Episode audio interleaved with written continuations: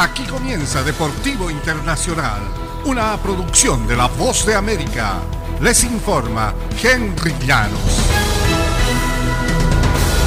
En el Mundial de Fútbol, en 12 años que le ha llevado la organización eh, de este Mundial, Qatar ha desatado una ola de construcciones que difícilmente encuentra un paralelo en la historia reciente. Ha edificado siete de sus ocho estadios mundialistas, un nuevo sistema de tren subterráneo, autopistas, rascacielos y Lusail, una ciudad futurista donde hace 10 años había solo polvo y arena.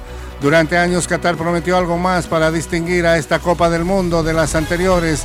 Sería neutra en carbono, es decir, que tendría un impacto general nulo en el cambio climático. Y prácticamente desde que aquella promesa surgió, varios escépticos han puesto en duda Expertos independientes señalan que el plan de Qatar y de la FIFA se basa en cuentas ajustadas a su conveniencia y en proyectos que no contrarrestarán la huella carbónica del Mundial como se ha afirmado.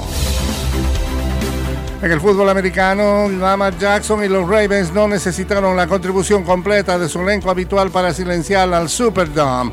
Kenyon Drake corrió para 93 yardas y dos anotaciones. Justin Houston logró una intercepción para acompañar su tercer juego seguido con múltiples capturas y Baltimore derrotó 27-13 a los Saints de Nueva Orleans el lunes por la noche. Lamar Jackson lanzó un pase de anotación y frustró a Nueva Orleans con su movilidad, consiguiendo 82 yardas y exhibiendo su capacidad de eludir rivales con brincos, cortes y giros para ayudar a que Baltimore ganara su tercer partido al hilo y se mantuviera en lo alto de la división norte de la conferencia americana, un juego por delante de Cincinnati, su más eh, inmediato perseguidor.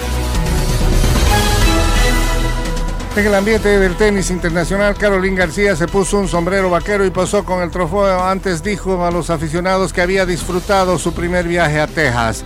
Hubo motivos de sobra para ello. García se llevó un primer set apretado que le encaminó a una victoria de 7-6, 6-4 sobre Aina Zabalenka para conquistar el cetro de las finales de la Asociación de Tenis Mundial.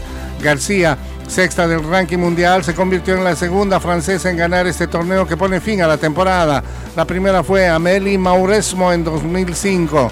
Aquella era también la última vez que las finales de esta Asociación de Tenis Mundial se habían llevado a cabo en territorio estadounidense. Hubo solo un breakpoint en un duelo entre tenistas líderes aces.